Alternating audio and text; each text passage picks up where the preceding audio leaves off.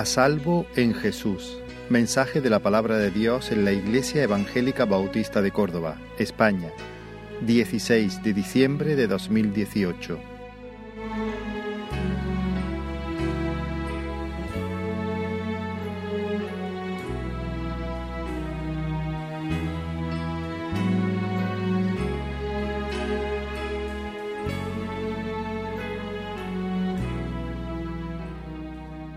Proclamar algunas verdades que nos ayuden a entender lo que va a suceder en unos minutos.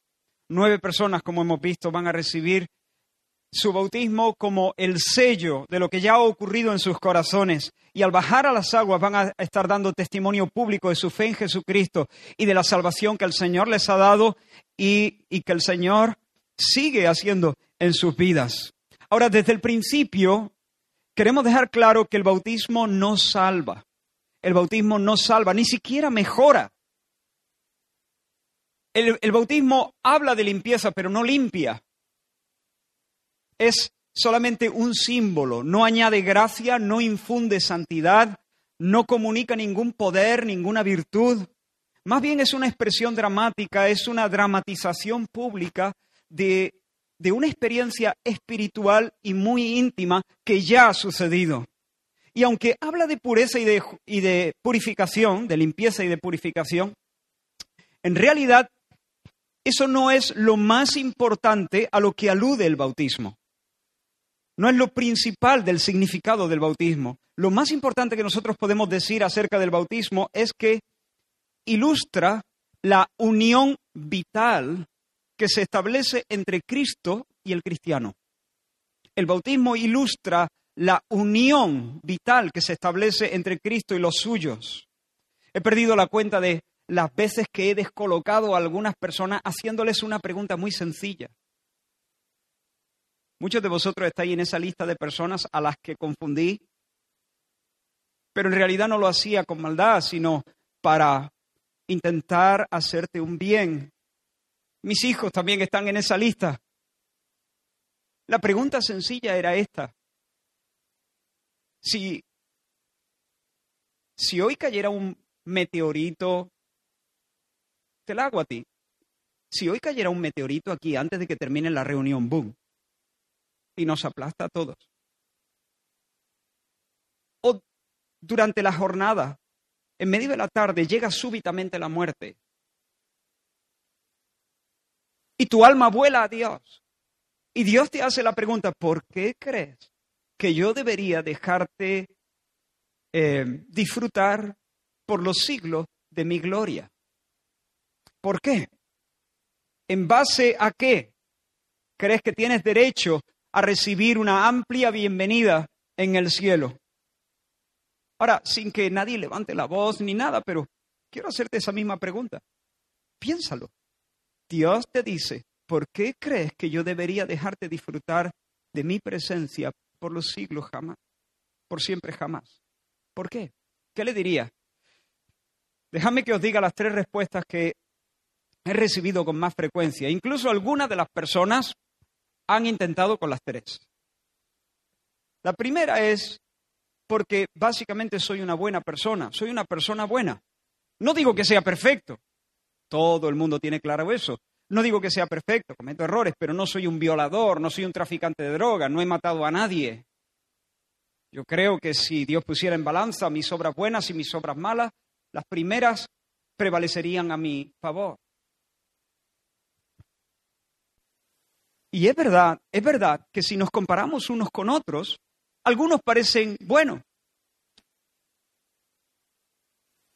Tú no eres igual que Hitler, posiblemente, pero en realidad, esa manera de compararnos no cuenta, porque en el día final, a la hora de la verdad, se nos va a medir de otra forma. La regla que Dios usará para medirnos no es comparándonos con el vecino. La regla es su santa ley. Y bajo la luz de la santidad y de la justicia y de las demandas de Dios, no hay nadie que sea una buena persona. Nadie. Nosotros hablamos así, es buena gente. Y tenemos razón en comparación con otras. Hay gente que son amables, son... Pero cuando se nos mide con las reglas de Dios, no hay nadie, dice la Biblia, que sea justo. Nadie da la talla, nadie aprueba, nadie es buena persona. Otros, que no están seguros si sus buenas obras pesarán más que sus malas obras, tienen la esperanza de que Dios les reciba en base a su esfuerzo y su sinceridad. Soy sincero y me lo estoy tomando en serio. He dejado de fumar, he dejado de, de ir al bingo, ya no estoy visitando páginas sucias, incluso voy a la iglesia y leo la Biblia. Sí, también tengo cosas eh, que, que, no están del todo bien, pero oye, yo creo que por lo menos para un 5 me da. El Señor ve que soy sincero, que quiero hacer las cosas bien. El Señor ve que me estoy esforzando, que estoy haciendo progreso. Sí, pero la Biblia deja claro que Dios no pide únicamente esfuerzo o sinceridad. Sinceridad y esfuerzo no es suficiente. Dios demanda santidad perfecta y dice, sin santidad nadie verá al Señor. Lo que Dios pide es perfección. La tercera respuesta es un poco mejor. ¿Por qué crees que Dios te debería dejar, eh, te debería recibir sin más en el cielo? Bueno, porque Dios es un Dios de amor, porque Él está lleno de misericordia y Él se deleita en perdonar. Y esta es una verdad preciosa que recorre toda la escritura de principio a fin. Nunca me vas a escuchar eh, negarla, nunca me vas a escuchar minimizarla. Pero eso no es lo único cierto acerca de Dios. Es verdad, Dios es un Dios misericordioso que se deleita en perdonar, pero Dios es un Dios santo, justo, que se deleita en la justicia. Si, si, si un juez culpa al inocente o exculpa al, al que es culpable, entonces ese juez, juez se corrompe, se vuelve, se vuelve malo, prevarica, envilece los estándares. Si Dios hiciese exactamente eso, dejaría de ser bueno. Su gloria se convertiría en vergüenza y nunca más merecería adoración. Si Dios hiciera eso, incluso el diablo podría señalarle con su dedo y decirle, eres un corrupto. ¿Se entiende eso? Sí, Dios es un Dios de amor, pero Dios es un juez. Y Dios es veraz. Y Dios es justo. Y justicia es darle a cada uno lo que merece. Por lo tanto, Dios, mereciendo tú el castigo por cuanto tienes pecado, no puede barrer tu pecado debajo de la alfombra, mirar para otro lado y decir, bueno, yo soy bueno. Es como un árbitro que dice, bueno, yo he visto la mano dentro del área, he visto la mano dentro del área, pero como soy un árbitro tan bueno, no pito penalti. Pobrecito, ¿no? No, un árbitro bueno precisamente es bueno porque ha visto y pita lo que ha visto. Y un juez bueno es aquel que ve y juzga conforme a los criterios de justicia, estricta justicia. Dios no solamente es misericordioso, Dios es bueno y justo. Ahora, tú dices, vale, Israel, ¿y entonces cuál es la respuesta? ¿Tú qué dirías? ¿Qué dirías tú, Israel, si, si eso te pasase a ti? Bien, yo diría, temblando de emoción y con absoluta certeza, diría algo como esto, Señor, yo me presento delante de ti, no confiando en mi mérito, porque no tengo ninguno, pero sé que el cielo es mío, porque por la fe, en virtud de la obra sobrenatural del Espíritu de Dios, yo he sido vinculado a Cristo, he sido ligado a Cristo, de tal manera que nada puede separarme de Él y nada puede separarme de su amor. Estoy en Él, como el pámpano está en la vid, y Él es mi representante. Y ligado al Hijo de esta manera, puedo decir que su vida es mi vida, su justicia es mi justicia, su triunfo es mi triunfo, su suerte es mi suerte. Eso es algo así, es lo que yo diría. Y alguno pudiera pensar que estoy siendo un poco arrogante. ¿Cómo puedes estar tan seguro? ¿Cómo puedes hablar de esa manera tan, tan categórica, tan dogmática? ¿Cómo puedes puede estar tan rotundamente seguro. Me parece que este predicador es bastante orgulloso, bastante arrogante. Bueno, si yo llegase a estas conclusiones en base a mi intuición o a mis especulaciones religiosas, tendrías toda la razón. Yo, yo sería un arrogante. Pero yo no estoy diciendo lo que estoy diciendo y no creo lo que creo porque esto lo he discernido yo atendiendo a mis intuiciones personales. Digo lo que digo porque me fío de lo que dice la Biblia, la palabra de Dios. Si lo que digo está basado, está arraigado en el suelo de la Escritura, entonces no solamente no soy arrogante, sino que es que precisamente esa es parte de la esencia de la humildad, fiarse del Señor y no confiar en la propia prudencia. Ahora, en los próximos minutos, los minutos que tenemos por delante, yo quisiera que considerásemos dos episodios en la vida de Jesús que muestran claramente que la esperanza que estoy abrazando y que está reflejada en mi estado de WhatsApp. ¿Cuál es tu estado de WhatsApp? A salvo en Cristo. A salvo en Cristo. No es arrogancia, ni me lo he sacado de la chistera de mi imaginación, ni fue un invento de la iglesia evangélica sino que es la esperanza cristiana. Y espero demostrarlo en estos minutos. El primer texto se encuentra en Mateo capítulo 3, versículos del 13 al 17. Mateo 3, del 13 al 17. Es, una, es un episodio en la vida de Jesús muy conocido.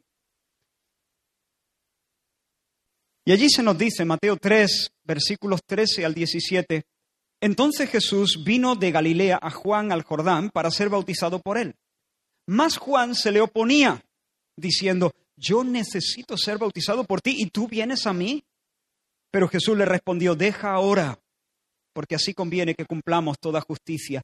Entonces le dejó, y Jesús, después que fue bautizado, subió luego del agua. Y he aquí los cielos le fueron abiertos, y vio al Espíritu de Dios que descendía como paloma y venía sobre él. Y hubo una voz de los cielos que decía, Este es mi Hijo amado, en quien tengo complacencia. Ahora te invito a venir con tu imaginación a la ribera del Jordán. Allí está Juan bautizando, la multitud se agolpa para escuchar el mensaje de este profeta y para bautizarse en las aguas del río. ¿Qué es lo que está pasando exactamente aquí? Bueno, los profetas del Antiguo Testamento habían profetizado, habían anunciado repetidas veces la venida de un rey. Dios levantaría, ungiría y enviaría a un rey que establecería un reinado perdurable de justicia y de paz. Eh, removería toda la maldad, removería a, a los enemigos, quitaría el dolor y bajo el reinado de ese rey, el pueblo de Dios florecería. Y estaban ellos en espera de este rey. El mismo David profetizó, el rey David profetizó con estas palabras en su lecho de muerte. El Dios de Israel ha dicho, dijo el rey David, habrá un justo que gobierne entre los hombres. Será como luz de la mañana, como el resplandor del sol en una mañana sin nubes, como la lluvia que hace brotar la hierba de la tierra. Oh. Estaba pensando, por un momento me ha venido a la mente, ¿no? A veces el paisaje político que tenemos, ¿no? Nuestras almas claman por un rey justo, por un gobierno justo, estable, de paz, de justicia, de armonía, de concordia.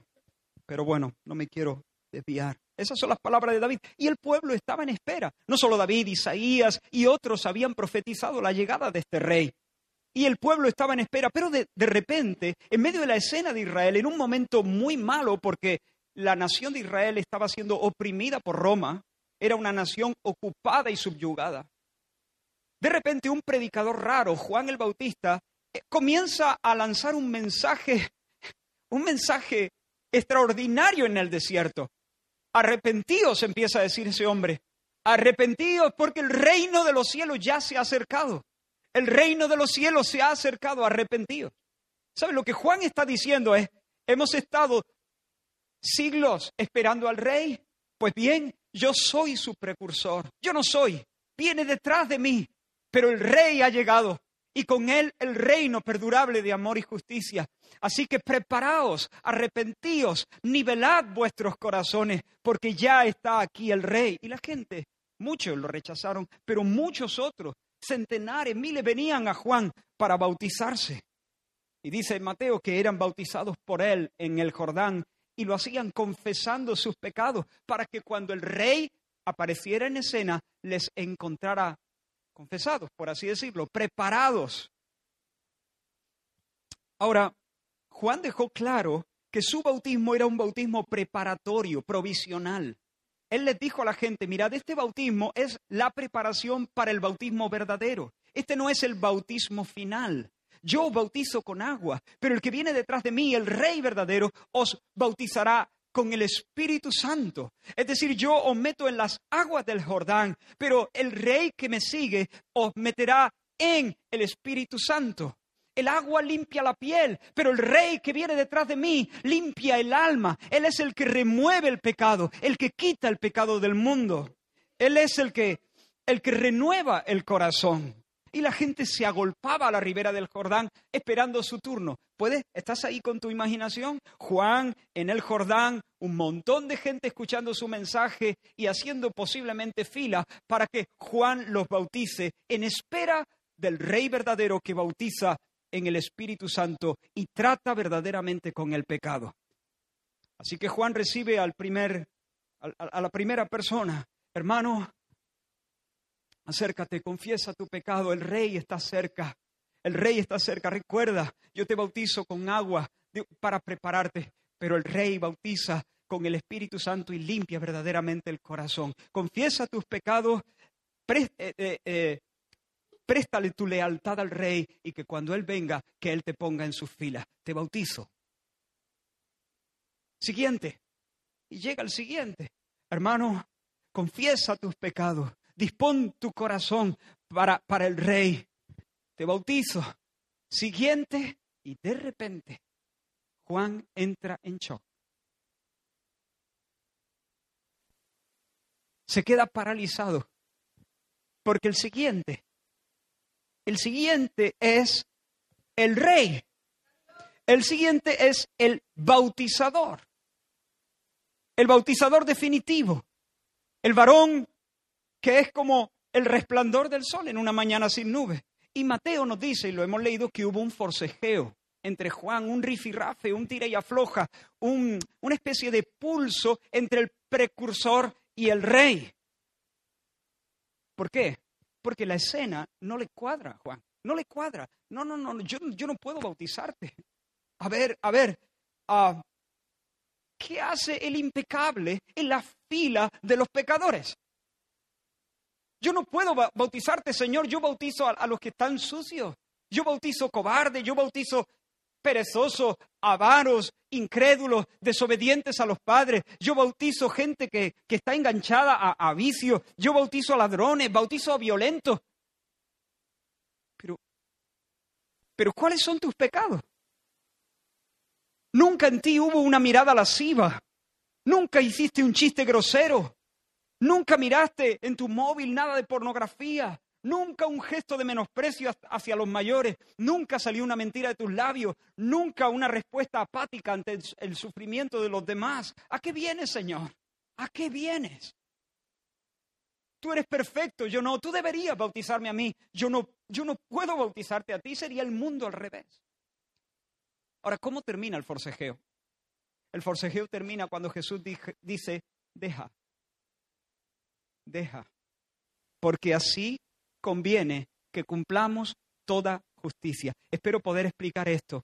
No es, no es, eh, bueno, espero poder explicarlo, porque si tú entiendes esto, si tú entiendes lo que, si tú entiendes de, verdad lo que está implicado en estas palabras, tú puedes dormir hoy con la pierna, con la pata suelta, sin importarte si un meteorito está volando en dirección a tu casa. No digo que queramos morir ni que seamos gente. No, no, no estoy diciendo eso, pero me refiero que puedes estar tranquilo, puedes poner si quieres, si quieres, a salvo en Cristo en tu estado de WhatsApp. Lo que Jesús está diciendo es verdad que mi alma no tiene manchas. Por lo tanto, yo no necesito limpiarme. Pero Juan, deja, deja, porque así conviene que cumplamos toda justicia. Yo no estoy aquí para lavarme, yo no estoy aquí para limpiarme, yo estoy aquí para hacer lo que Dios manda. Porque Dios demanda que las personas vivan de cierta manera. Pero desgraciadamente las personas no están viviendo a la altura de lo que Dios demanda. Dios pide justicia y pide que los hombres le amen de todo corazón y pide que los, las personas honren a sus padres y a sus madres y piden que los esposos sean tiernos con sus esposas y piden que los hijos obedezcan a sus, etcétera. Pero la tragedia es que la gente no vive a la altura de las demandas de Dios. Pero Juan, aquí estoy yo, Dios hecho hombre. He entrado en vuestro barrio para vivir la vida que nadie es capaz de vivir. Ana lo decía en su testimonio.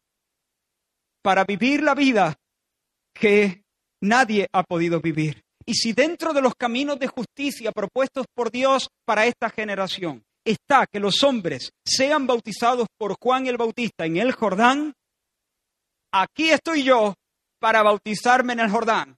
Aquí estoy yo para amar a Dios con fuerzas, corazón y mente. Aquí estoy yo para honrar a mi padre y a mi madre. Aquí estoy yo, circuncidado como un niño judío. Aquí estoy yo, guardando la ley y guardando el sábado. Aquí estoy yo para cumplir todo lo que Dios pide que las personas cumplan. Hermanos, estamos ante una de las grandes verdades del Evangelio, de la palabra de Dios, la obediencia activa de Cristo. Cristo como representante legal de una nueva humanidad. Espero poder explicarlo. La palabra enseña, la Biblia enseña, que Jesús no solamente murió por nosotros, sino que vivió por nosotros, vivió por nosotros, cumplió todas las exigencias de la ley a favor de un pueblo. Cuando Dios creó al hombre, esto nos puede gustar más o menos, pero Dios dice que es así. Cuando Dios creó al hombre de manera libre y soberana, Él decidió establecer a nuestro padre Adán como cabeza y representante legal de toda la raza. Legalmente, a efectos legales, la firma de un representante vale lo mismo que la firma de todos sus representados, ¿sí o no? Si el representante firma, no importa si tú no has firmado, pero si estás representado por él, es como si tú mismo hubieras firmado. Pues bien, eso significa que cuando Adán pecó, por cuanto era nuestro representante legal, no solo desgració su propia alma, sino la nuestra.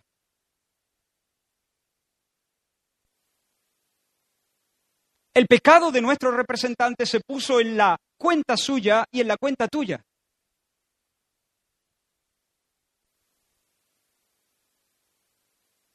Y espero que nadie piense, pero eso es injusto. No, todo lo que Dios hace es justo.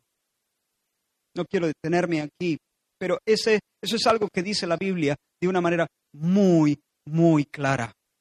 No sé si alguno de vosotros quizás no había oído esto jamás, pero es algo que no, está, no lo he encontrado en un rincón de la Biblia. Es algo que está claramente establecido en la Escritura.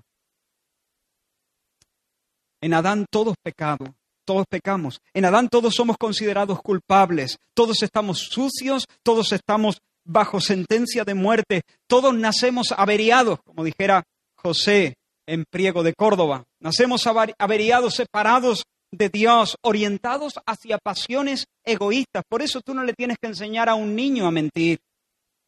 El bebé comienza a mentir pronto. Tú no le, tienes que enseñar a un bebé a mirar por sí mismo, a ser egoísta. Al contrario, tú tienes que esforzarte para que el niño aprenda a compartir. ¿Por qué? Porque viene eh, de fábrica averiado, trae esa desorientación desde el vientre. Y estar en Adán es estar en la ruina, estar alejados de Dios, deformados por el pecado, esclavizados al pecado y bajo el desagrado divino. Cuando, cuando Adán pecó, Dios le frunció el ceño a toda la humanidad. Pero gracias a Dios ese no es el fin de la historia. Porque de tal manera amó Dios al mundo que ha dado a su Hijo unigénito para que todo aquel que en Él cree no se pierda, mas tenga vida eterna. Y Dios, en su misericordia, ¿saben lo que hizo? Levantó un nuevo y definitivo representante.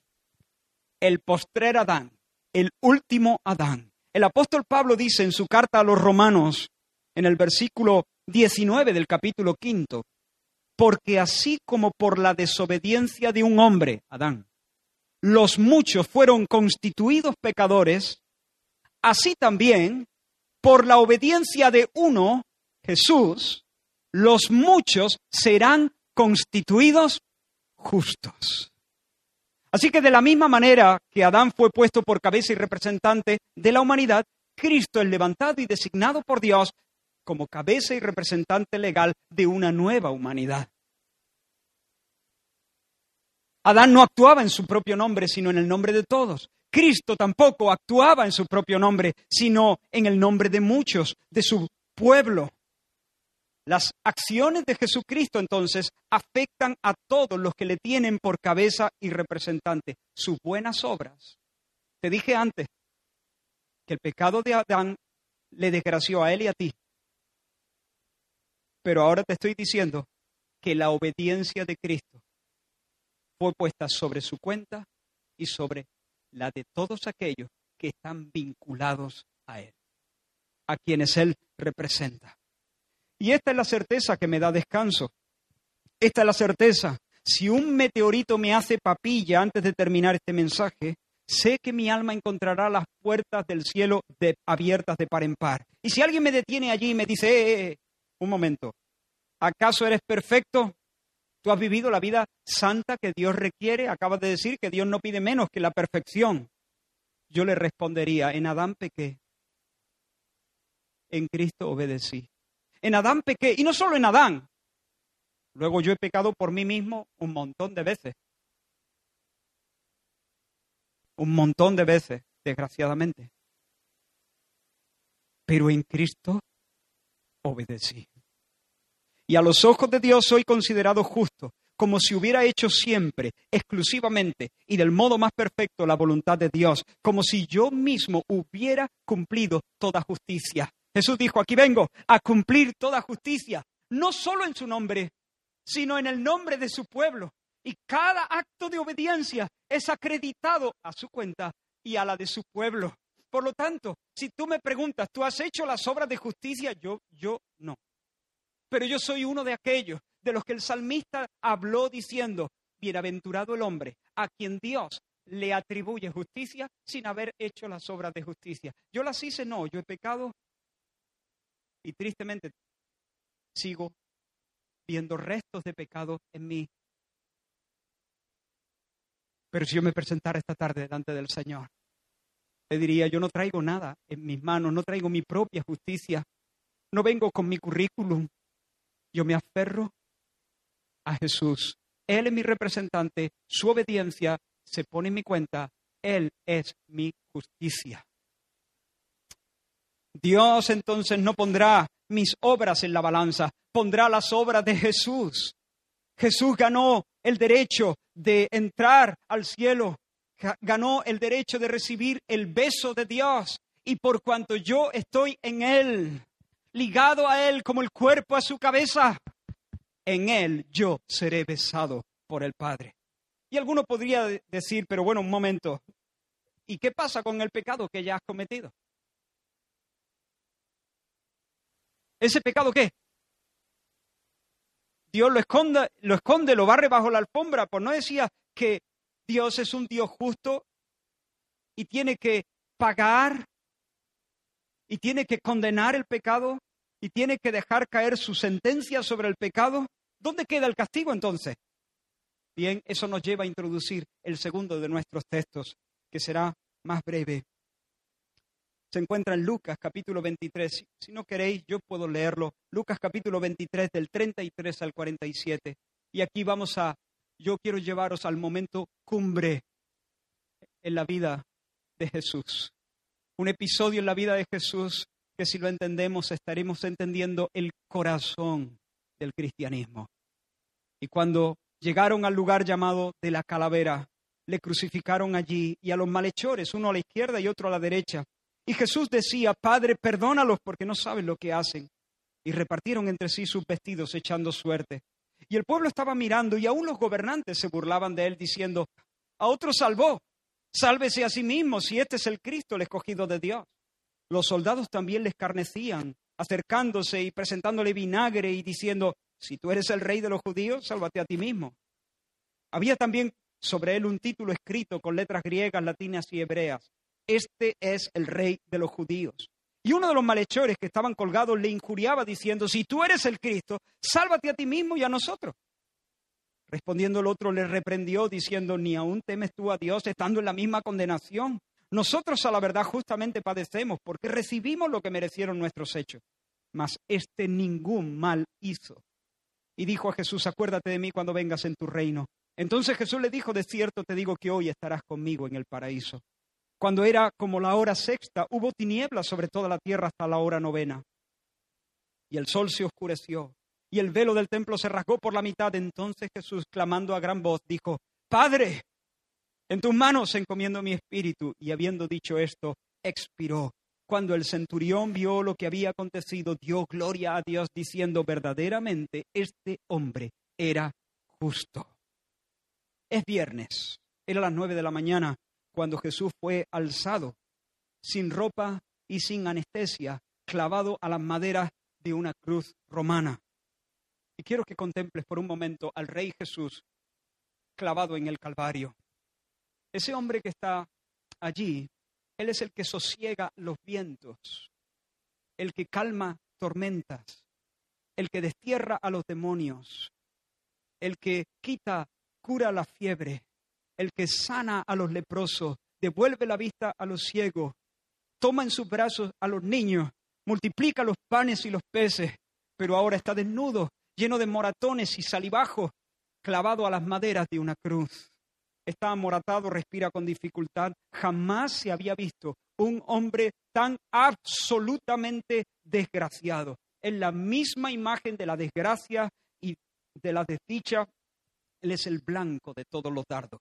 Su madre lo mira traspasada de dolor. Esperaba, esperaba que tuviera un buen final, esperaba que, que verle colmado de honores, pero no, este, lo ve muriendo en el lugar de la calavera, a donde llevan a la escoria de la sociedad. Muriendo entre miserables, entre malhechores. De hecho, en una cultura de, del honor, como la cultura judía, la deshonra duele más, duele más que los clavos. Es preferible la muerte a la vergüenza. Y sin embargo allí, en Calvario, a Jesús le dan las dos cosas, muerte y vergüenza. El rey se está desangrando en público y los que pasan no se compadecen de él, sino que le menosprecian y le injurian. ¡Eh, milagrero! Venga, sálvate. Tú no decías que derribabas el, el templo y lo reconstruías en tres ratitos. Venga, palabras y palabras. Desciende de la cruz y deja de tirarte faroles. Y los líderes religiosos también se divierten a su costa. Les hace gracia que Él vaya de, Cristo, que Él vaya de Mesías. Cuando suspendido entre el cielo y la tierra, es la imagen del destierro más absoluto. Sin tierra, sin pueblo, sin honra, por no tener, no tiene ni ropa, se la están rifando los soldados a los pies de la cruz y a la mofa de los caminantes y de los líderes religiosos se suma el agravio de los sinvergüenzas que mueren a su lado. Ya no se puede caer más bajo, ¿no te parece? Hasta los que están recibiendo la misma condenación, el mismo castigo, burlándose de él. Ahora, porque uno de los ladrones luego reaccionó, pero al principio los dos estaban burlando de él. Pero mi pregunta es, ¿qué hace el Padre? ¿Qué hace Dios Padre viendo morir al hijo de su amor. ¿Qué hace Dios Padre? Bien, cuando dieron las doce, a las nueve lo clavaron y lo alzaron sobre la tierra. A las doce, en la hora de más sol, cuando el sol eh, gobierna desde el centro del cielo y apenas hay sombra, de repente se hace de noche. Hay una oscuridad milagrosa que cubre la tierra. Y durante tres horas la oscuridad prevalece. Cualquiera que haya leído superficialmente la escritura, se va a dar cuenta que la oscuridad es generalmente un símbolo del juicio de Dios, el desagrado y la ira divina.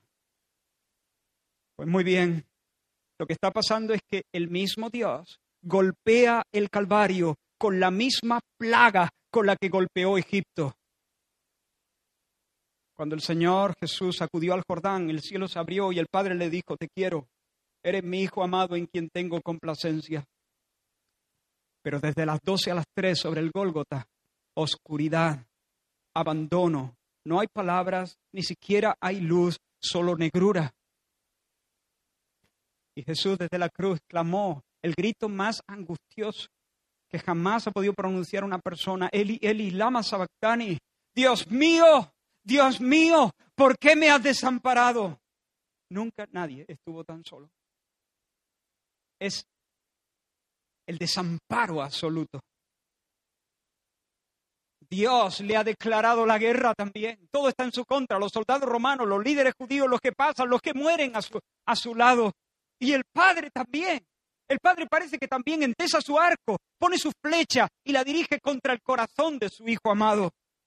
Quiero que le mires. Mírale sin atractivo, tocado y hundido sobre la cruz. Pero mientras pasan las horas, una de las personas que está presente en la escena comienza a sentirse como Juan el Bautista, en shock. A uno de los ladrones no le cuadra lo que está viendo no le cuadra la escena. Y cuando escucha que su compañero le está diciendo, venga, desciende de la cruz y también nos baja a nosotros, entonces él reacciona y le dice, cállate. Ni siquiera en este momento, sufriendo el mismo castigo que él, tienes temor del Señor.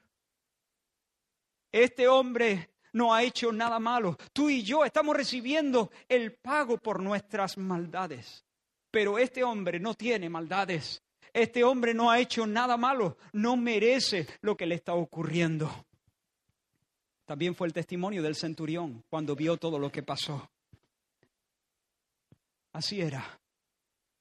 La escena, parece que Jesús no encaja en esa escena, porque la cruz, igual que las aguas para limpieza, es para los sinvergüenzas, para los criminales. Pero Jesús no lo es. No lo es. De hecho, cuando Juan, el, apóstol Juan, en su evangelio relata este, este, este episodio en la vida de Jesús, él dice, él nos dice lo que Jesús dijo justo antes de su muerte. Dice que en, el capítulo 19 de Juan, cuando Jesús hubo tomado el vinagre, dijo, este es uno de los gritos, este es el grito más glorioso de la historia. Cuando Jesús hubo tomado el vinagre, dijo, consumado es. Es decir, misión cumplida. Y luego añadió, papá, en tus manos entrego el aliento. Y expiró. ¿Sabes? Ese es el grito de un campeón. Ese es un grito de victoria. Jesús habla como un siervo que ha cumplido al pie de la letra la misión que se le ha encargado. Ese maldito que no coge la postura sobre las tablas de la cruz fue destinado desde, la, desde antes de la fundación del mundo para morir ese viernes como sustituto de los pecadores, como su representante. Representante de millones Así que no le han quitado la vida. Él se ha presentado voluntario para llevar a cuestas la vergüenza y el aislamiento que merecían ellos. Sí, por supuesto, fue molido, fue triturado bajo el furor de Dios. Pero escucha lo que dijo en relación a esto el profeta Isaías. Desechado, despreciado entre los hombres, varón de dolores, experimentado en quebranto el chivo expiatorio, la percha de las guantás. Esas son frases mías, no dice Isaías, pero es la idea, es la idea. El hombre molido, el hombre doliente, el hombre roto del todo. Fue menospreciado, no lo estimamos. El expulsado, ciertamente, Isaías 53, llevó a él nuestras enfermedades y sufrió nuestros dolores, y nosotros le tuvimos por azotado, por herido de Dios y abatido. Y escucha ahora, mas Él herido fue por nuestras rebeliones, molido por nuestros pecados. El castigo de nuestra paz fue sobre él y por su herida fuimos nosotros curados. Todos nosotros nos descarriamos como ovejas. Cada cual se apartó por su camino. Pero el Señor cargó en él el pecado de todos nosotros. ¿Sabes lo que está pasando aquí en la cruz del Calvario? El juez justo cargó mis vicios y tus vicios en la persona santa de nuestro representante para poder salvarnos a nosotros sin dejar de ser justo. Tú lo ves, el pecado no se barre debajo de la alfombra, el pecado es castigado. Dije que al, al, principio que el bautismo, y estoy llegando al final, el bautismo habla de limpieza, pero sobre todo ilustra la unión vital del creyente con Cristo. Por la fe, nosotros somos colocados en Él, vinculados a Él y colocados en Él, vinculados a Él como las ramas a la raíz o al tronco, creemos que cuando Él obedeció la ley, la obedeció por nosotros de manera vicaria. Por tanto, cuando Él obedeció, yo obedecí. Cuando Él expiró, yo morí. Cuando la piedra rodó tapando la boca negra del sepulcro, yo recibí sepultura. No de una manera, eh, digamos, física, por supuesto, pero sí de una manera muy real. Porque Dios me veía vinculado a Cristo. Y luego el domingo por la mañana, cuando la piedra volvió a rodar y Cristo fue vindicado por el Padre venciendo las ataduras de la muerte, de una manera que no sé, no acierto a explicar bien, yo recibí nueva vida para poder vivir una vida nueva, para poder decir soy una nueva criatura. Y cuando Él ascendió a los cielos y se, se, sentó a la diestra de la majestad de las alturas, también me llevó, de modo que nosotros los cristianos podemos decir que Él nos ha bendecido con toda bendición espiritual en las regiones celestiales y nos hizo sentar con Él en esas regiones celestiales en Cristo Jesús. Y esa es la gloriosa verdad que se confirma y que se expresa a través de lo que va a suceder ahora en unos minutos en el bautismo. Cuando los cuerpos descienden al agua.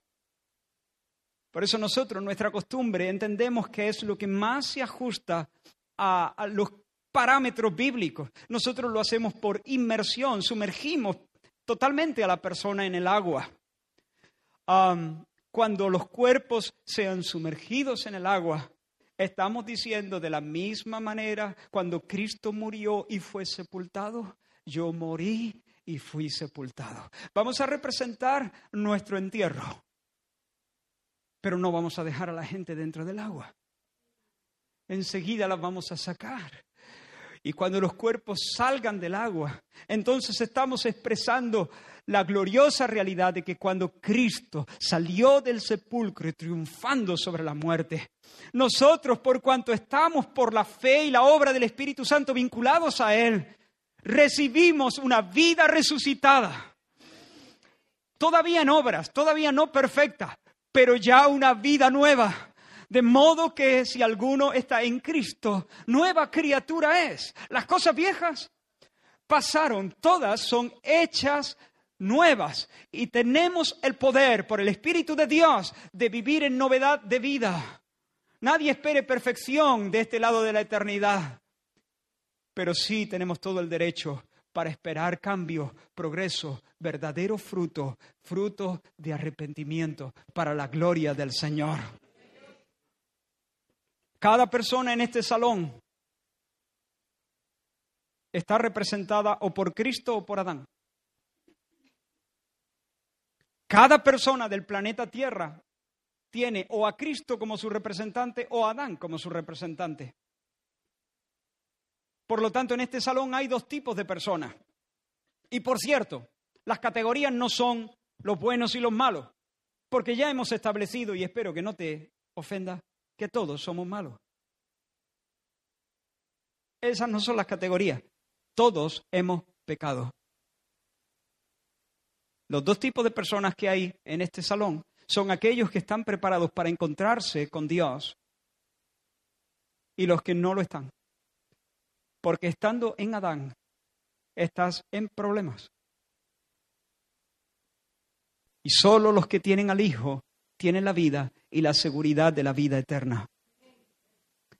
Yo quisiera que cada persona, no sé cómo has entrado, si en Cristo o en Adán, pero me encantaría que todos pudiéramos salir en Cristo, vinculados a Él, abrazados por la fe a Jesús, seguros de que Él nos representa delante del Padre y que su muerte fue nuestra muerte y su resurrección nuestra resurrección y su suerte para siempre en los cielos será nuestra suerte para siempre en los cielos.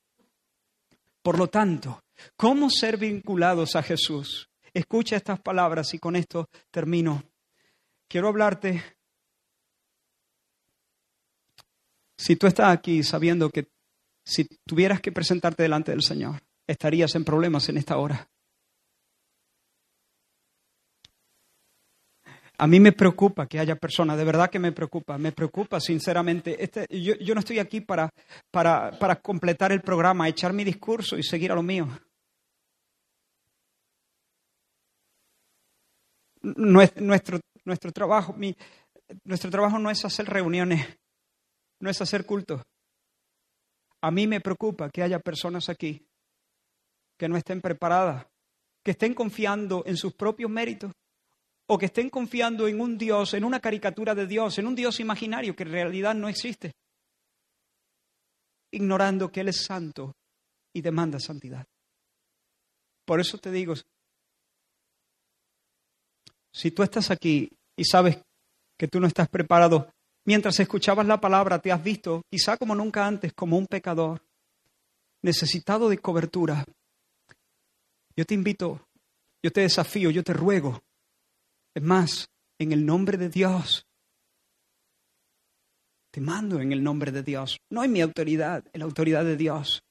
Recibe la oferta de salvación, el regalo de la salvación del Señor y no te resistas. Reconoce que eres pecador. Reconoce que estás en problemas. Reconoce que no das la talla y reconoce que eres impotente para cambiarte a ti mismo. Y luego mira a Jesús y di, creo en Él, creo en su nombre, creo en su obra, creo que Él ha vivido la vida que yo no pude. Y creo que Él la ha vivido en favor de un pueblo. Creo que Él ha muerto la muerte que yo merecía y creo que Él la ha muerto en favor, de manera vicaria, en sustitución de un pueblo. Oh Dios, vengo a ti, arrepentido de ser el capitán de mi alma. Ya no quiero vivir la vida a mi manera. Me rindo a ti, te confieso Señor, me abrazo a ti. Mi confianza ya no será mis buenas obras, mi justicia, tú serás mi única confianza. Si tú crees de todo corazón esto, este es el Evangelio.